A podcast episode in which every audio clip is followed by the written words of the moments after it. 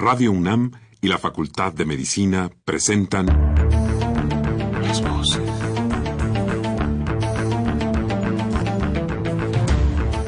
Voces. Las voces. Las voces. Voces. Las voces de la salud. Reflexión y análisis de las ciencias médicas. Acompáñenos.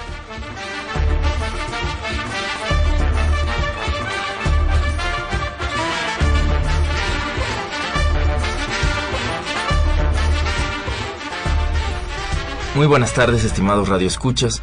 La Facultad de Medicina de la Universidad Nacional Autónoma de México y Radio UNAM tienen el agrado de invitarlos a que nos acompañen en su programa Las Voces de la Salud.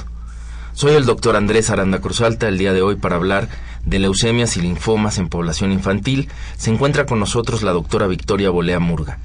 Como siempre los queremos invitar a que se comuniquen con nosotros a través del teléfono 55 36 89 89 con cuatro líneas o al 01 800 505 26 88 Lada sin costo.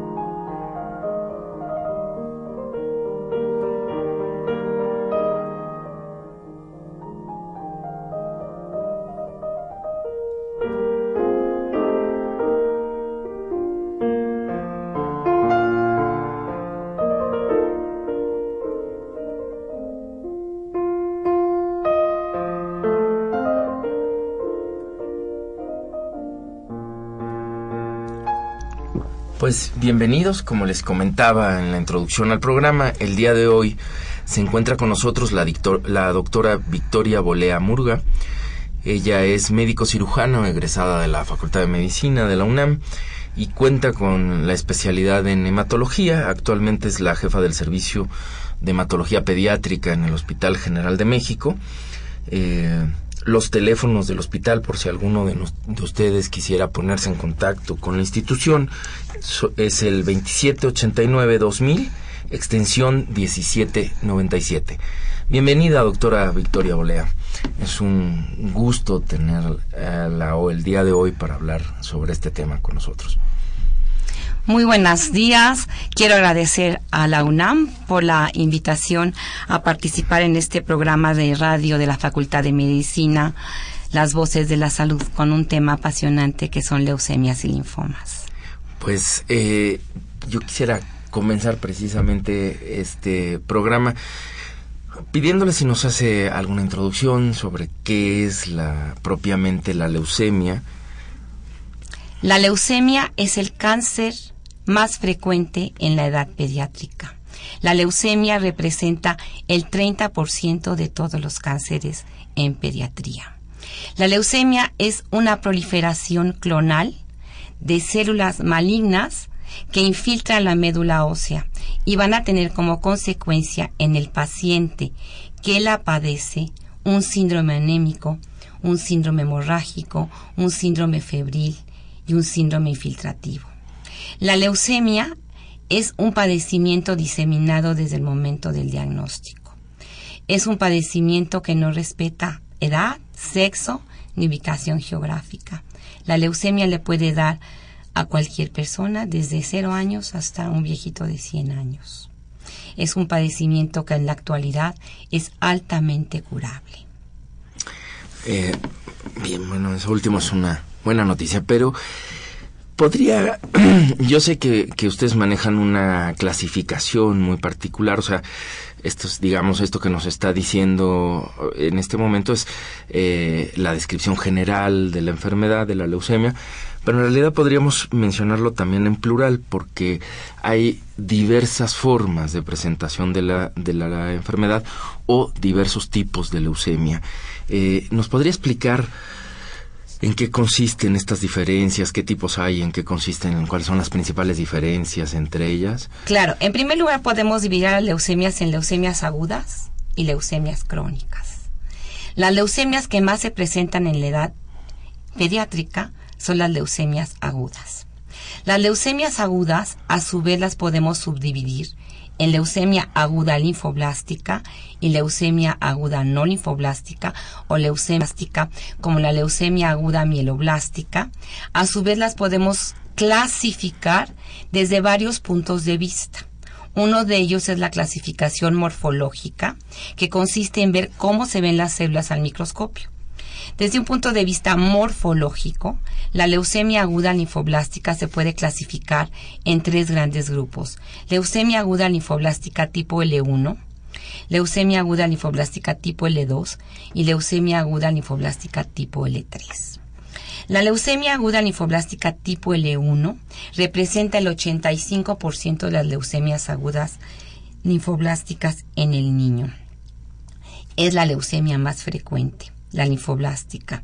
Representa el 85% de todas las leucemias.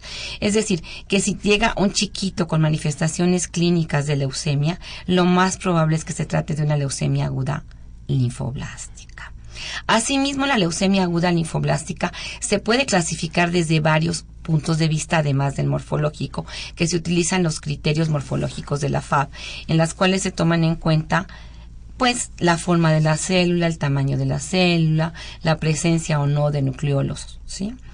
Tenemos la clasificación morfológica que es esta, pero tenemos también la clasificación inmunológica de la leucemia, que nos habla si los linfoblastos que están presentes son de estirpe B o de estirpe T. La mayor parte de las leucemias linfoblásticas del niño son de estirpe B. Tenemos además la clasificación citoquímica, esta clasificación citoquímica nos habla de cómo van a reaccionar con diferentes colorantes las células leucémicas. La leucemia aguda linfoblástica es paz positiva. ¿Y por qué hago tanto hincapié en la leucemia aguda linfoblástica? Porque es la que es más frecuente en la edad pediátrica. Tenemos asimismo la clasificación citogenética. Esta clasificación citogenética es el estudio citogenético de la célula leucémica, la cual se puede hacer tanto en sangre periférica como en médula ósea. Y esto nos va a permitir clasificar a la célula leucémica en cuanto al número de cromosomas que presenta la célula y en cuanto al número puede ser hiperdiploide, hipodiploide, etcétera, y bien si tiene o no presencia de traslocaciones. Va a haber traslocaciones que tienen un factor pronóstico adverso si se presentan en el paciente pediátrico. Y de esta manera nosotros podemos clasificar a leucemia la leucemia aguda linfoblástica. La leucemia aguda no linfoblástica o la leucemia mieloide solamente se presentan en 15% de los pacientes pediátricos y su clasificación morfológica va desde la M0 hasta la M7. Y esto es un grupo heterogéneo de, de neoplasias que van a tener un comportamiento biológico diferente llama la atención especialmente la leucemia promielocítica, la cual antiguamente tenía un factor pronóstico adverso, pero en la actualidad, ¿verdad? Si tiene la locación 15-17, tienen un factor pronóstico muy bueno los pacientes que la presentan porque les podemos dar un tratamiento específico, ¿verdad? Y el paciente eh, va a responder favorablemente. Antiguamente esta leucemia, la leucemia promielocítica, los pacientes eran tratados con quimioterapia exclusivamente, ahora se tratan con quimioterapia y ácido transretinoico. Eh, la leucemia promielocítica como tal, como leucemia aguda no linfoblástica, hacía una complicación que es el síndrome de coagulación intravascular diseminada, lo cual complicaba mucho el manejo del paciente. ¿Por qué? Porque por un lado tenemos la insuficiencia medular caracterizada por anemia, leucopenia, trombocitopenia, ¿verdad? Más el, síndrome de coagulación intravascular diseminada. Entonces el paciente tenía un fenómeno hemorrágico muy, muy importante. Entonces el advenimiento del ATRA cambió eh, el manejo de estos pacientes, ¿no? Entonces realmente decir que alguien tiene leucemia, pues es muy amplio. Tenemos que saber qué tipo de leucemia el doctor Pinkel, Donald Pinkel, que fue el primer, el primer médico en curar la leucemia en la década de los 60, bueno, tratar de curar la leucemia en la década de los 60, él en un congreso y en un simposio decía que el tratamiento de un paciente con leucemia debería de ser como un traje a la medida. ¿verdad? Pues nosotros si vamos a comprar un traje, pues no nos va a quedar exactamente. Algunos tendremos que nos lo ajusten por un lado, otros que no nos amplíen por el otro, ¿verdad? Entonces, en la actualidad, cuando a un pacientito nosotros le hacemos diagnóstico de leucemia, tenemos que tener perfectamente bien caracterizada la leucemia para poder darle el tratamiento óptimo a este tipo de leucemia que tiene el paciente y ver cómo es el comportamiento biológico de ese cáncer en ese paciente. Pero no todos los pacientes son iguales. Cada paciente va a responder de manera diferente en un momento dado. Puede presentar alguna complicación uno y otro puede presentar otra complicación, ¿verdad? Porque existen pacientes, al igual que existen enfermedades, ¿verdad? Entonces, eh, decía el doctor Pinkel que pues hay que diseñar un tratamiento a la medida, ¿verdad? En base a las características de esa neoplasia y de ese paciente. En la actualidad todos los pacientes en los países avanzados, y eso se trata también de hacer en México, pues se ponen en protocolos. De tal manera que actualmente hay instituciones que tienen porcentajes de sobrevida libre de enfermedad muy altos, como puede ser lo que sucede en San Jude Hospital, ¿verdad? Que realmente ellos tienen pues un conocimiento y un manejo extraordinario de la neoplasia porque fueron los pioneros en el manejo, ¿verdad? Y además tienen una tecnología maravillosa para poder caracterizar biológicamente, molecularmente, ante quién se están enfrentando y qué requiere esta leucemia para su manejo. Muy bien, eh, creo que resumiendo así muy escuetamente, dos cosas, creo que eh, todo esto que nos está siendo muy importante, digamos, desde el punto de vista del clínico y demás, pero dos datos muy importantes para nuestros radioescuchas, ¿no? Toda esta información, todas estas formas de clasificación de, que tienen las leucemias, aportan dos cosas que a ellos eh, pues les resultan muy importantes, ¿no? Que es, por un lado, el conocer todo esto permite que los especialistas como usted ajusten los tratamientos. Por otro lado, que se vaya conociendo el pronóstico ¿no? de, la, de la enfermedad. Hay variaciones pronósticas por lo que entiendo que nos acaba de comentar. Eh, y el, el, otro problema que, que nos convoca hoy a este programa, pues es precisamente los linfomas o el linfoma. Eh, ¿Nos podría explicar también en términos muy generales qué es un linfoma? Bueno, los linfomas son un grupo heterogéneo de neoplasias del más retículo endotelial y son consecuencia de aberraciones que afectan la diferenciación y la apoptosis celular. Es un grupo muy heterogéneo de, de, neoplasias. Pero lo más importante, yo creo que para los radioescuchas, es saber que los leucemias y los linfomas implican en México y en América Latina aproximadamente el 50% de las neoplasias. Es decir, que el médico... Infantiles, ¿verdad? Infantiles, estamos hablando de niños. Eh, en México, eh, los leucemias y los linfomas son, desde, desde el punto de vista epidemiológico, muy frecuentes, ¿sí? Siendo más frecuente la leucemia y posteriormente los linfomas. En los países desarrollados, el linfoma de Hodgkin y el linfoma no Hodgkin constituyen solamente del 10 al 15% de todas las neoplasias en pediatría. Entonces, bueno, el cáncer es una realidad. Muchas veces, como médicos generales y como personas, pensamos que a los pequeños no les puede dar cáncer. En el médico general no existe la sospecha del cáncer en el niño. Y en aquellos que nos dedicamos al cáncer en el niño, la sospecha de cáncer en el niño es muy alta.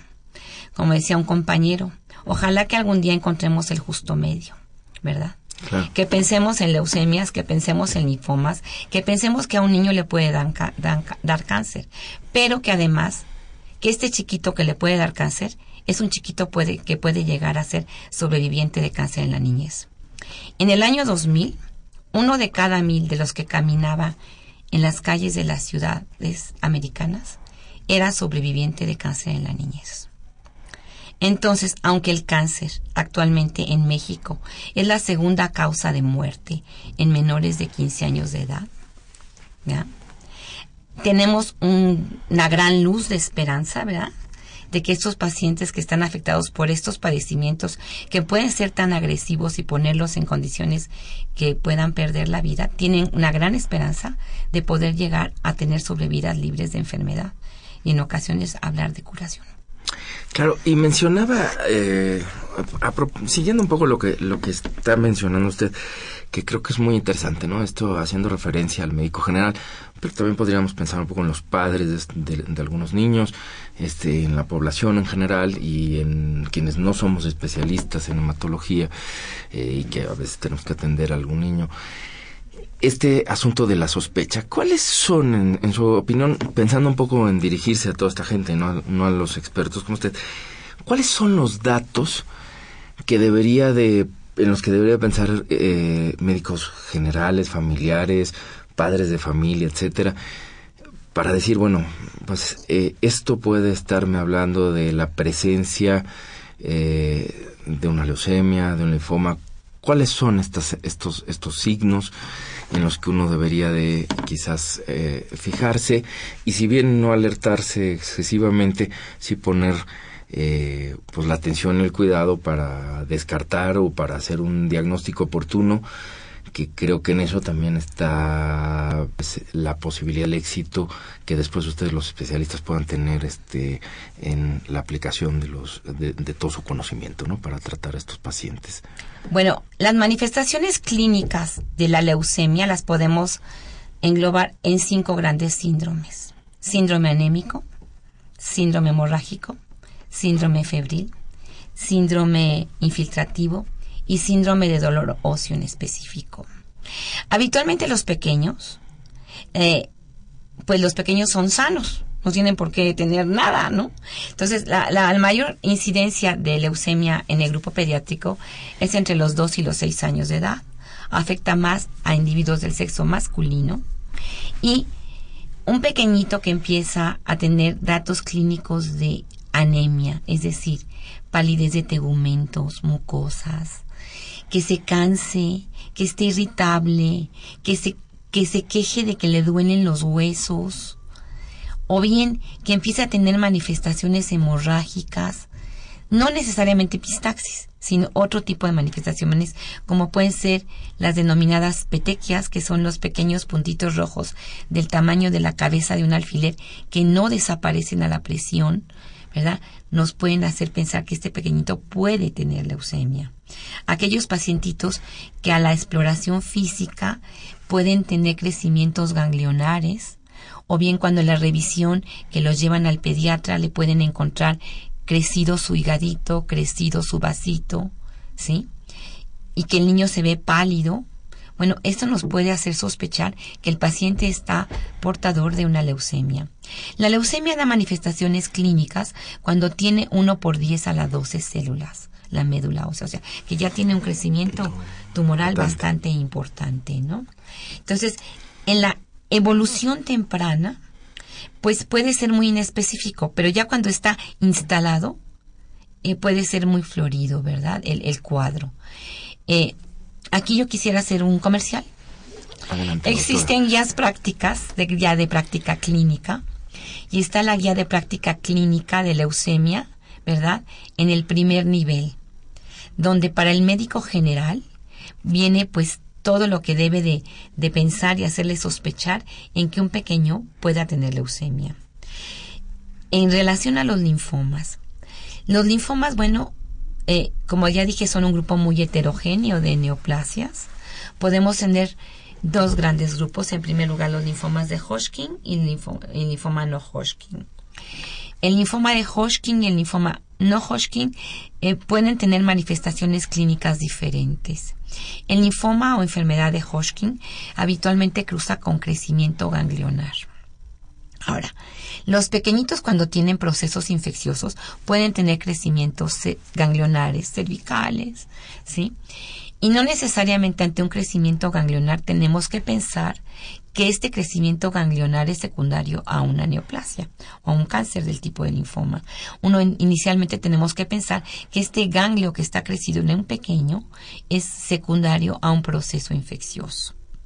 Entonces, si nosotros tenemos una bolita, ¿verdad? Que le está creciendo ahí, que no le duele, que es móvil inicialmente, ¿verdad? Y que no desaparece con antimicrobianos y antiinflamatorio, y que posteriormente este ganglio va creciendo, la sospecha del linfoma debe de estar ahí. El médico general no debe estar insistiendo, estar dando antibioticoterapia y antiinflamatorio, ¿verdad? Bueno, y uno descarta problemas infecciosos del tipo de la mononucleosis infecciosa. Cuestiones virales. Y cuestiones virales, ¿verdad? Pues uno debe de sospechar linfoma obviamente después de haberle dado al paciente pues un curso de antimicrobiano, antiinflamatorio, ¿verdad? Yo tenía un gran maestro, un pediatra que era maravilloso, ¿verdad? Que decía que toda bola la charola. ¿A la charola de quién? Del patólogo. Para que el patólogo pudiera hacernos el diagnóstico, ¿sí? Entonces un crecimiento ganglionar que no desaparece, que aparecen más nuevos crecimientos ganglionares, pues nos debe de hacer sospechar de un linfoma. En el caso de la enfermedad de Hodgkin, si trata de linfoma no Hodgkin, pues aquí va a variar dependiendo del estirpe del linfoma no Hodgkin que se trate, porque tenemos el linfoma de Burkitt, tenemos el linfoma linfoblástico, ¿verdad?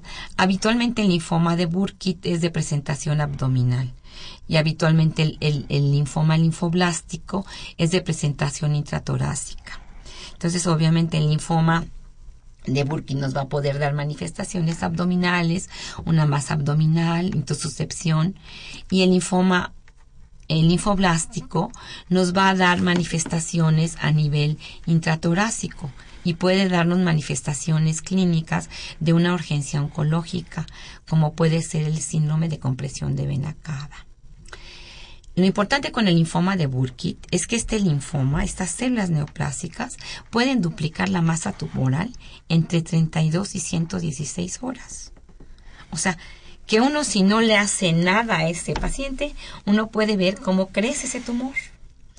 Este tumor a, su vez puede cursar con una complicación muy importante que es el síndrome de lisis tumoral.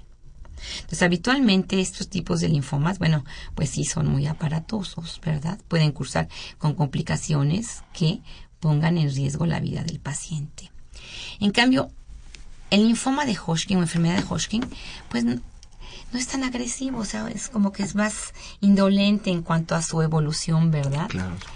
Eh, yo he tenido pacientes que, bueno, han tenido ahí el ganglio y que los han visto y va creciendo, ¿verdad? Y no le hacen la biopsia y, bueno, llega después de un tiempo muy largo a que nosotros le podamos establecer el diagnóstico de enfermedad de Hodgkin.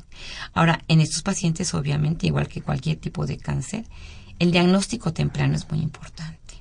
Es importante que nosotros podamos establecer el diagnóstico en etapas tempranas, ¿verdad? Tanto de la, de la eh, enfermedad de Hodgkin, ¿verdad? Como eh, el linfoma no Hodgkin, ¿verdad? Porque, bueno, ciencia libre de enfermedad a cierto tiempo de tiempo va a estar más disminuida, ¿no? Un paciente con una enfermedad de Hodgkin en estadio 1, ¿verdad? Pues tiene 90% de posibilidades de curación, lo cual estamos hablando pues de un porcentaje muy, muy alto. Claro que sí. Llega así con una bola grandísima, ¿verdad? Que hasta el camionero dice, ahí trae una bola. O sea, bueno, si ya se la, ve, se la ven, pues seguramente tiene más masas y, más tumor, ¿no? Entonces, eh, pues es importante que siempre pensemos que el cáncer les puede dar a los niños. Ahora aquí, el manejo del paciente, pues todos los chiquitos deben de tener su pediatra. Sus revisiones que le corresponden, ¿verdad? Para que los vayan midiendo, pesando, viendo cómo va el niño. ¿Sí? No nada más llevar al niño cuando el niño está enfermo. La mejor medicina es la medicina preventiva. Entonces, bueno, igual que la mujer embarazada debe tener su control prenatal, los pequeñitos pues deben de acudir al pediatra, ¿verdad? consulta de, de, control, de control y crecimiento. De, crecimiento y desarrollo, ¿verdad? Y obviamente el pediatra los va a pesar, los va a medir, los va a revisar, y va a empezar desde la arriba de la cabeza, ¿verdad? Y va a empezar a revisarles el cuello, axilas, etcétera, etcétera, etcétera. Y él mismo va a poder notar si existe algo que no le esté checando en este pequeño y va a pedir estudios para tratar de llegar al diagnóstico y luego referirlo a una institución. Porque aquí sí debo de decir, un paciente pediátrico con leucemia o con linfoma no se puede tratar única y exclusivamente por un médico. requiere de un manejo multidisciplinario, ¿verdad? Y habitualmente el paciente requiere, pues, de estar eh, eh, hospitalizado al menos en las primeras fases del tratamiento. Entonces, se requiere de participación, ¿sí? Y una parte muy importante en el tratamiento del paciente pediátrico con cáncer, tanto sea de leucemia, linfoma como tumor sólido, es la familia y el paciente. ¿sí? El paciente es parte del equipo terapéutico. ¿Y por qué digo que es parte del equipo terapéutico? Porque el paciente pues debe de colaborar con, con todo lo que se le va a administrar. Que habitualmente, en el caso de leucemias y linfomas, pues es quimioterapia. Quimioterapia que puede ser por la vena, por la boca, intratecal, intramuscular. Entonces necesitamos que este pequeñito tenga adherencia terapéutica, que no abandone el tratamiento. Aunque el tratamiento pueda ser muy intensivo, agresivo, ¿verdad? Porque pues, pues porque muchas veces, bueno, pues picar a un pequeñito puede infringirle dolor. Una parte muy importante también del equipo terapéutico es la algóloga. No podemos permitir de ninguna manera que los pequeños tengan dolor, ni dolor anímico, ni dolor físico. Entonces, en el tratamiento del cáncer, en la sospecha del cáncer, todos somos importantes, incluyendo la mamá, el pediatra, el médico general, ¿sí? Pensar que existe el cáncer y que el cáncer más frecuente es la leucemia. En segundo lugar, los linfomas porque tenemos un patrón latinoamericano desde el punto de vista epidemiológico.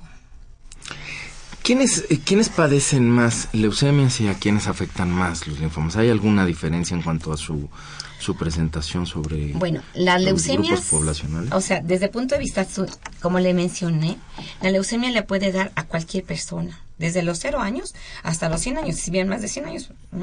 Ahora, entre los niños, entre los 2 y los 6 años, tenemos el máximo pico. ¿sí? Habitualmente la leucemia que se presenta en estos pequeños, desde el punto de vista morfológico, es la L1.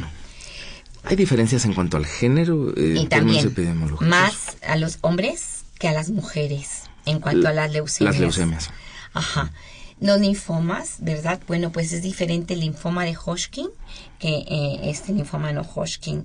En la enfermedad de Hodgkin con linfoma de Hodgkin tenemos una presentación bimodal, un pico eh, entre eh, los adultos jóvenes y un pico en los 65 años de edad.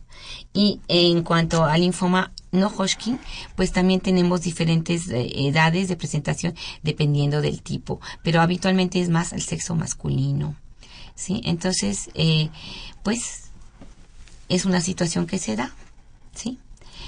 La edad es un factor muy importante en relación a la leucemia. La edad al momento del diagnóstico tiene factor pronóstico para la sobrevida libre de enfermedad. Aquellos pacientitos pediátricos que están menores de un año de edad tienen más mal pronóstico que aquellos que tienen más de un año de edad. Y aquellos pacientes pediátricos que están por arriba de los 10 años de edad también tienen un mal pronóstico o un pronóstico más adverso comparado con aquellos que tienen menos de 10 años de edad. Entonces, pues habitualmente en algunas instituciones este pico de los 2 y 6 años se puede ver, ¿verdad? Nosotros como somos, estamos en el Hospital General de México, que debo decirlo que es el hospital más grande de América Latina, que cuenta con más de mil camas y con especialistas de todas las especialidades, ¿verdad? y tenemos una unidad de pediatría que cuenta con 10 camas para pacientes que atiende población adulta, muchas veces nos llegan más adolescentes, ¿sí? Entonces nosotros tenemos por orden de, de, frecuencia, ¿verdad? Pacientes más adolescentes comparado con lo que ven, por ejemplo, en el Hospital Infantil de México o en el Instituto Nacional de Pediatría. ¿Sí? Claro. Porque somos, somos un hospital de adultos, ¿no? Y luego, ¿qué pasa? Que el Hospital General de México es el hospital General de México, que actualmente se llama Hospital General de México, doctor Eduardo Lisiaga. Pero es el Hospital de México. Sí, o sea, nosotros tenemos pacientes que vienen, le puedo decir, de todas partes de la República.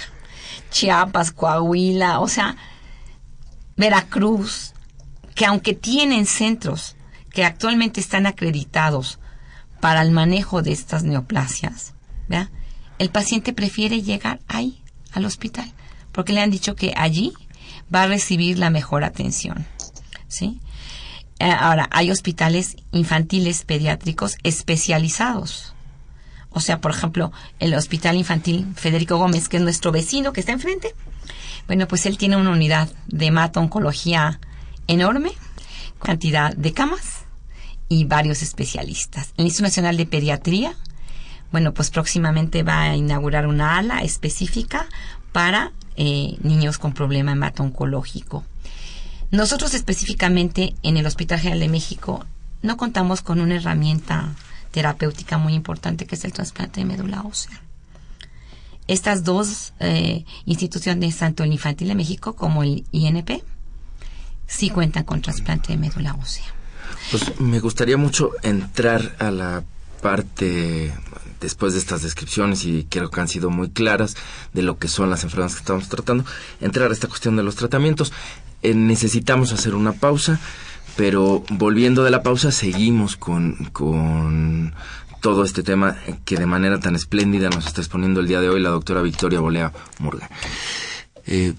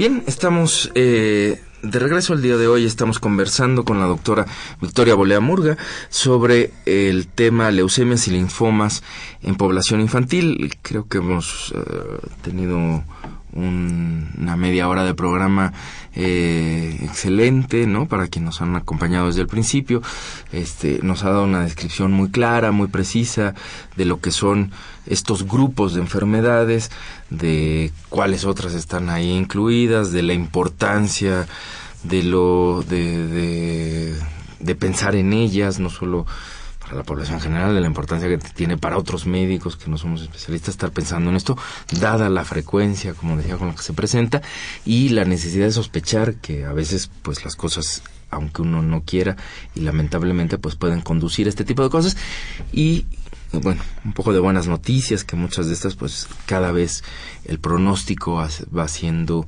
este menos maligno, ¿no? Gracias a, al trabajo que hacen eh, los especialistas y entre tantas cosas, pues creo que nos ha dejado claro un poco eh, estas cuestiones de, de los, los síntomas que yo quisiera retomar. Nos hablaba pues del crecimiento ganglionar, que eso pues creo que ha quedado muy claro, ¿no?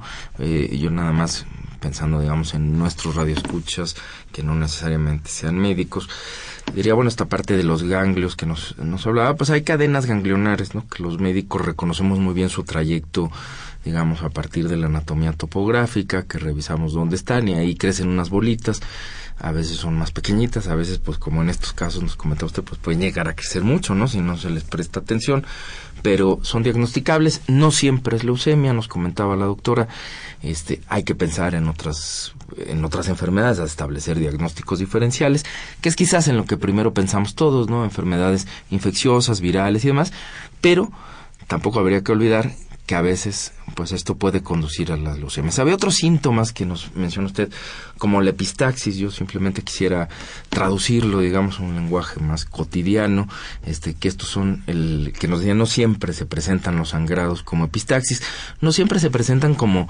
como sangrados de la nariz, ¿no? Es lo que los médicos llamamos la epistaxis, y aquí un poco pensando en, en todo nuestro público, pues, es decir, no siempre el sangrado de nariz sería la única manifestación de hemorragia que pueden tener los niños con estos padecimientos, sino como bien nos mencionaba, pueden ser otras formas de otras formas de expresarse la hemorragia, como son esas eh, esas manchitas, ¿no? pequeños lunarcitos rojos o sangrado rojo que se puede ver en la piel y cuyo diagnóstico diferencial con otras manifestaciones precisamente es oprimirlos y no desaparecen, ¿no? Cuando, cuando se oprimen como ocurre con otras de estas situaciones.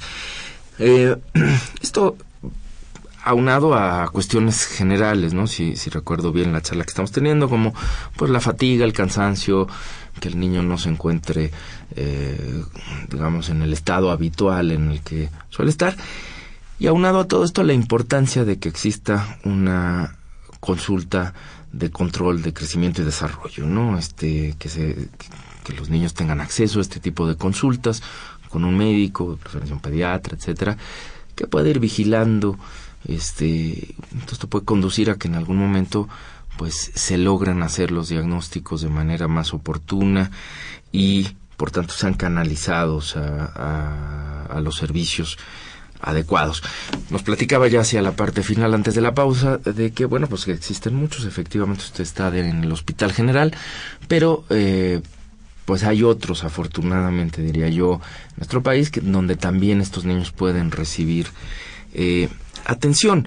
Antes lo habíamos dejado un poco en los tratamientos, yo quisiera dejar un, un poco el asunto del tratamiento quizás un poco más adelante. Antes de entrar a los tratamientos, qué hay, qué opciones hay o no, ¿Qué es lo que procede ya dentro de la unidad especializada de hematología, sea de la que usted dirige en el Hospital General o probablemente lo que mm, de manera muy general puede ocurrir en otros lados? ¿Qué es lo que se les va a hacer a estos pacientes una vez que hay ya sea la sospecha diagnóstica de que pueden tener leucemia? Llegan con ustedes y qué es lo que hacen con estos pacientes?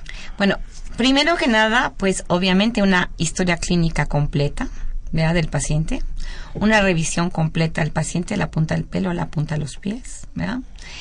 Y posteriormente se le van a pedir estudios de laboratorio. El primer estudio que se le va a pedir es la biometría hemática. La biometría hemática que va a incluir la hemoglobina, el hematocrito, el número de células blancas, o sea, los leucocitos, y el número de plaquetas. ¿Cómo podemos encontrar esta biometría hemática en un paciente que tiene leucemia? Pues podemos encontrar baja la hemoglobina y el hematocrito, que esto nos va a traducir que el paciente tiene anemia. Los leucocitos pueden estar disminuidos en cuanto al número, normales en cuanto al número o aumentados en cuanto al número. Aquí sí haría yo también un breve este pues mención de que el número de leucocitos al momento del diagnóstico es un factor pronóstico. Aquellos pacientes que tienen más de 50.000 glóbulos blancos al momento del diagnóstico tienen un pronóstico adverso comparado contra aquellos que tienen menos de 50.000. Entonces, desde el punto de vista de la biometría hemática, el paciente tiene disminución de hemoglobina, disminución del hematocrito. Los leucocitos pueden estar en número normales, aumentados o disminuidos. En la diferencial podemos ver que nos reporten células leucémicas, blastos como tal, ¿verdad? Y en el número de plaquetas, la cuenta plaquetaria vamos a tener o podemos tener baja de plaquetas, es decir, trombocitopenia. Ante un paciente que tenemos una bicitopenia, estamos obligados a realizar un aspirado de médula ósea si las manifestaciones clínicas y la historia clínica del paciente nos puede orientar hacia un diagnóstico. En una biometría hemática no podemos establecer el diagnóstico de leucemia aguda. Podemos presuponer o sospechar el diagnóstico de leucemia. La, pues, la piedra angular para el diagnóstico es el aspirado de médula ósea. El aspirado de médula ósea nos va a decir que esta médula ósea está infiltrada por células cancerosas que van a recibir el nombre de blastos. Habitualmente nosotros podemos tomar el aspirado de médula ósea de cresta ilíaca anterior, de cresta ilíaca posterior, en niños menores de un año en el ángulo antero superior de la tibia, en personas eh, muy obesas, ¿verdad? O mayores podemos tomar la médula ósea del esternón. ¿Sí? Entonces hacemos un aspirado en la médula ósea. Con este aspirado nosotros hacemos frotis. Estos frotis se van a teñir y se va a hacer una cuenta a 500 células y vamos a hacer la clasificación morfológica de acuerdo a los criterios de la FAB, si el paciente es portador de una leucemia aguda linfoblástica o de una leucemia aguda no linfoblástica o algún otro tipo de leucemia crónica, como leucemia neurocítica crónica. Una vez hecho el aspirado de médula ósea, asimismo vamos a mandar muestras, ¿verdad?, para la clasificación inmunológica, para la clasificación citogenética. Para la caracterización adecuada de esta leucemia. Vamos a hacerle también TDT. Entonces, todo eso en el aspirado. Se saca la aspirado. Las personas a las cuales se les hacen aspirado, bueno, mencionan a aquellos que son adolescentes que ya no se sedan para hacer el procedimiento que a la hora de hacer la aspiración es cuando duele. Nosotros habitualmente, este, bueno, pues se infiltra y se utiliza una aguja de Osgood y una jeringa de 20 y se saca la médula ósea. Y se hacen los frotis.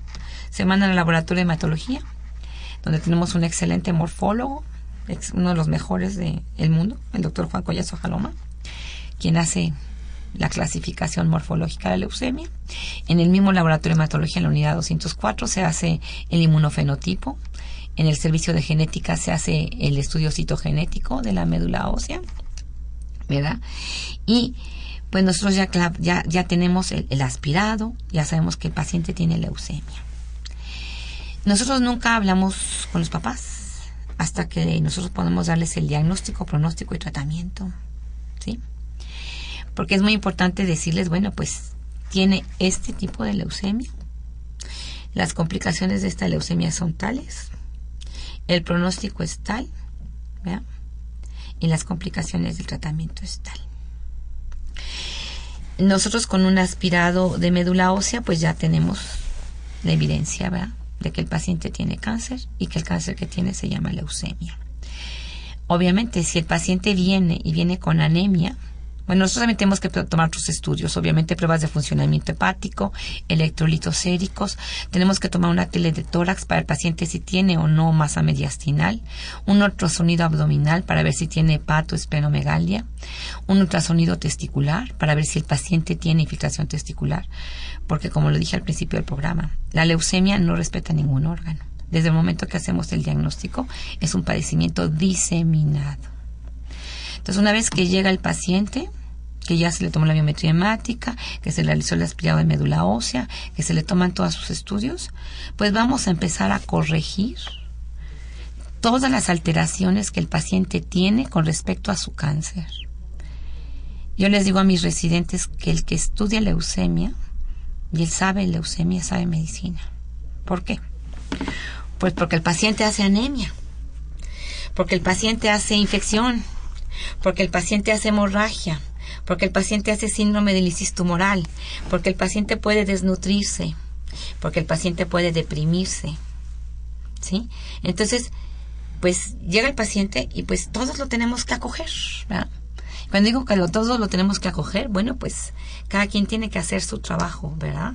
El pediatra el suyo, la nutróloga el suyo, la algóloga el suyo. Si es un chiquito que llega con dolor, con mucho dolor, pues inmediatamente pedimos la intervención de la algóloga pediatra, que es una algóloga pediatra, la que va a quitarle el dolor al paciente, porque el paciente pediátrico con leucemia puede tener un dolor óseo muy importante.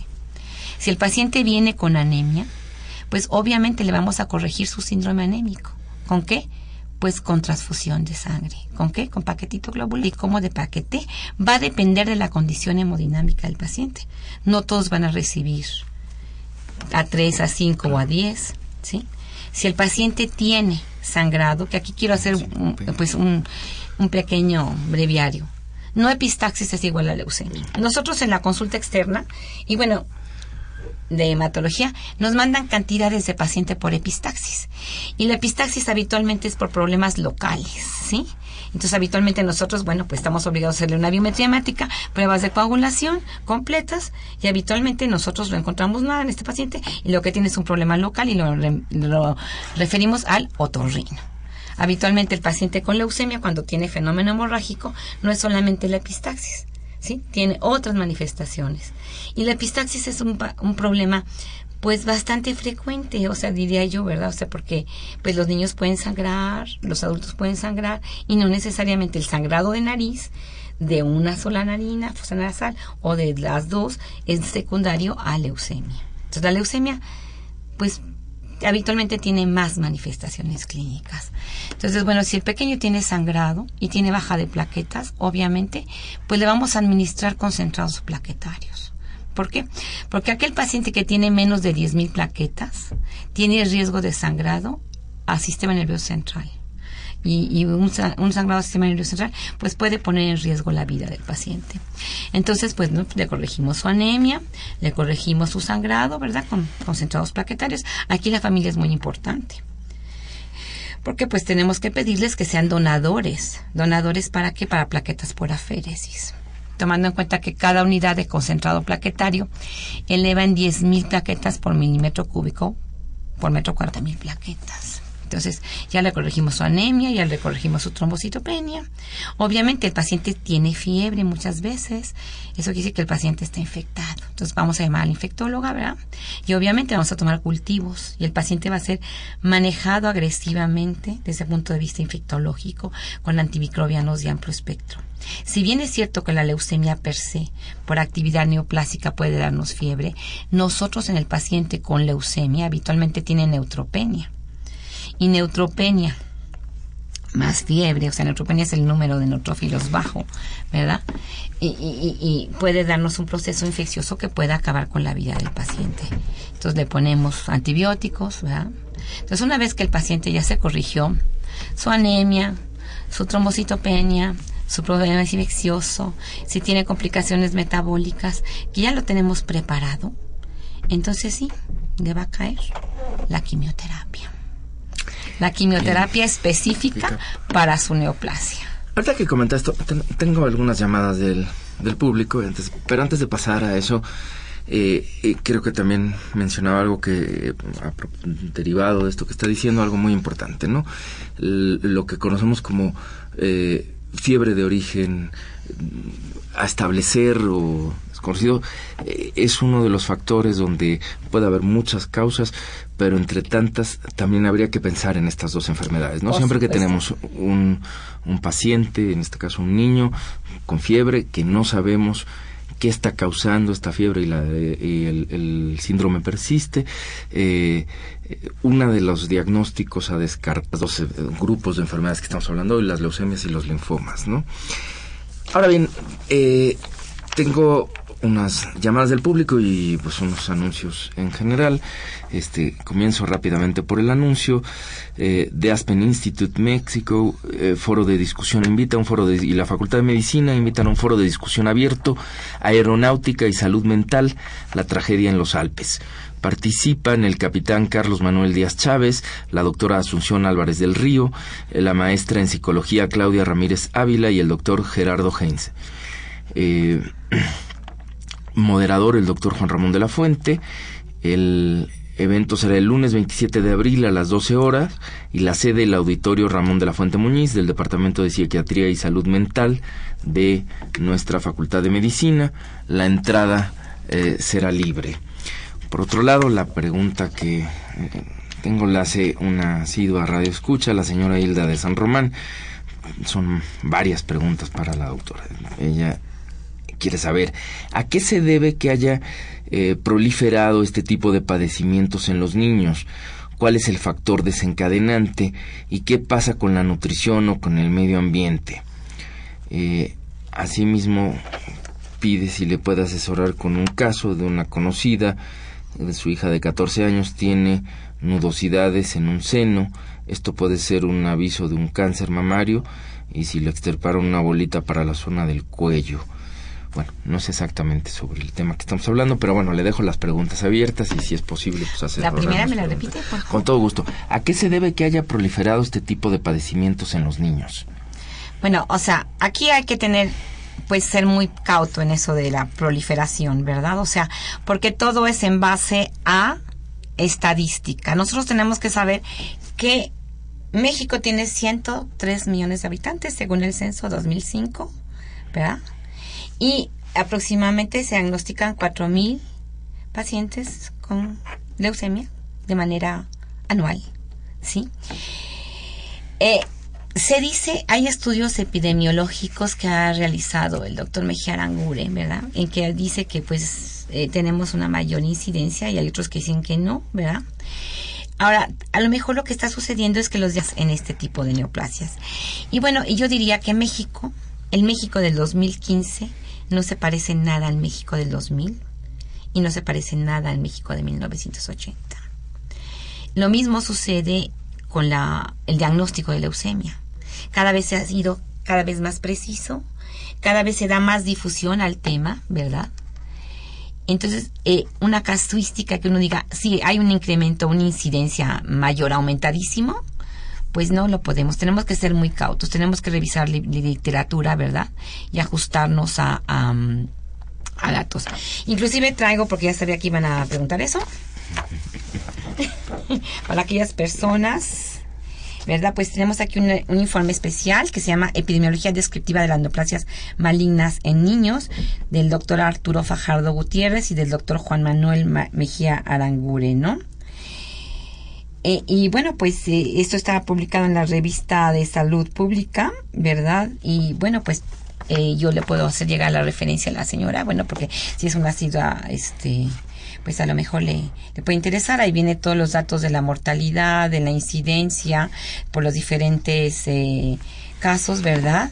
Y realmente en México existen pocos datos epidemiológicos y eh, en México, porque los mexicanos, pues qué pena me da decirlo, pero somos muy desorganizados y no escribimos y no reportamos, ¿verdad? Es, un, es una realidad.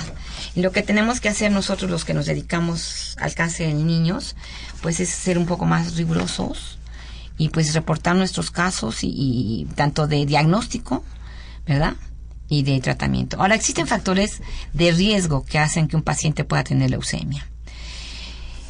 Entre estos factores, bueno, que factores predisponentes se sabe que la radiación ionizante puede ser leucemógena. Entonces es muy importante que una mujer que está embarazada pues no se exponga a rayos X. Los niños eh, en la etapa postnatal pues también es importante que no tengan pues mucha exposición a rayos, a radiación. La radiación es leucemógena. La radiación es acumulativa. Eh, también los derivados del benceno son leucemógenos. Actualmente todos queremos vivir en un ambiente que huela bonito y que no haya ni un insecto. Eso es totalmente anormal. Oh, bueno, sí, no, bueno, sí. yo sí lo debo decir, ¿no? Porque, o sea, queremos que todo huela maravilloso y no haya un, un insecto. Entonces, todos los derivados del benceno, el, los derivados del benceno pueden ser leucemógenos. Y herbicidas, pesticidas, insecticidas pueden ser leucemógenos, ¿no? Entonces, eh, es importante no abusar de estos productos si no sabemos pueden, si pueden hacernos o no daño a la salud. Se sabe que los pacientes con síndrome de Down también tienen más riesgo de tener leucemia que el resto de la población normal. 15 veces más de riesgo. Y si uno tiene un hermano con leucemia, tiene cuatro veces más de riesgo que la población normal de tener leucemia. Entonces existen factores de riesgo. Entonces yo diría, bueno, como manera preventiva, pues no exponerse a radiación si no es necesario, ¿verdad? Eh, no exponerse a sustancias que pueden ser potencialmente mielotóxicas, como son los derivados del benceno, ¿sí? Existen estudios epidemiológicos y de metaanálisis que mencionan que aquellos productos que pesan más de 4 kilos al nacer tienen más riesgo de presentar leucemia. Estos son estudios de metaanálisis, ¿verdad? que también están publicados en, la, en las guías del CENETEC, que todo el mundo puede tener de, acceso a estas, a guías de práctica clínica del CENETEC, que, pueden, que son para de primer nivel, segundo nivel, tercer nivel. Bien, pues estamos por cerrar el programa. Creo que podríamos este, seguir platicando muchísimo tiempo con José doctora Victoria Olea. Este, sin embargo, bueno, tenemos pendientes que nos describa rápidamente, yo no sé si los tratamientos en un minuto y la, aquel aspecto que le parezca más importante como para cerrar el programa. Tenemos un minuto escaso. Bueno, el tratamiento del paciente pediátrico con leucemia y con linfoma, la clave fundamental es con quimioterapia, que puede ser a través de vena, o sea, dependiendo del esquema de quimioterapia. Se puede utilizar la radioterapia, pero existen condiciones específicas para cuál la radioterapia. Eh, y para acabar, yo diría que actualmente desde el 2008 los pequeños están pueden todos los cánceres pueden ser tratados en las instituciones de salud. Existe el Seguro Popular, capítulo gastos catastróficos, que cuando llega un paciente con diagnóstico de neoplasia uno lo inscribe y todo lo que va a ocasionar gasto de su cáncer lo va a absorber el gobierno federal, Este, y estos niños nosotros los damos de alta en el Seguro Popular, capítulo gastos catastróficos. En México existen unidades acreditadas para el manejo de estos pacientes. En el Distrito Federal tenemos el Instituto Nacional de Pediatría, el Hospital Infantil Federico Gómez, los, obviamente el Hospital General de México. Pero así en cada estado de, la República Mexicana hay hospitales acreditados para el manejo de estos pacientes, en el cual estos pacientes son manejados de manera multidisciplinaria por hematólogos y oncólogos, ¿sí? Y por todos los médicos que giran alrededor de todas las necesidades del paciente pediátrico con cáncer. Y para cerrar, yo diría, el cáncer en pediatría es curable. Pues excelente noticia, ha sido todo un placer este programa con usted, la información precisa que nos ha podido compartir hoy para, con todos nuestros radioescuchas. Le agradecemos su presencia, doctora Victoria Boleamurga.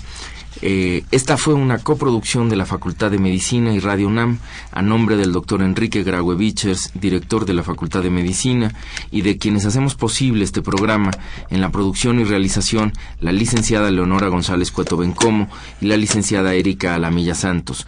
En los controles Socorro Montes y en la conducción su servidor Andrés Aranda. Les agradecemos como siempre su atención y los esperamos en el próximo de la serie. Radio UNAM y la Facultad de Medicina presentaron Las voces.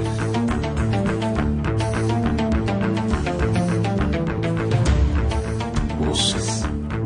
Las voces. Las voces. Voces. Las voces de la salud. Reflexión y análisis de las ciencias médicas.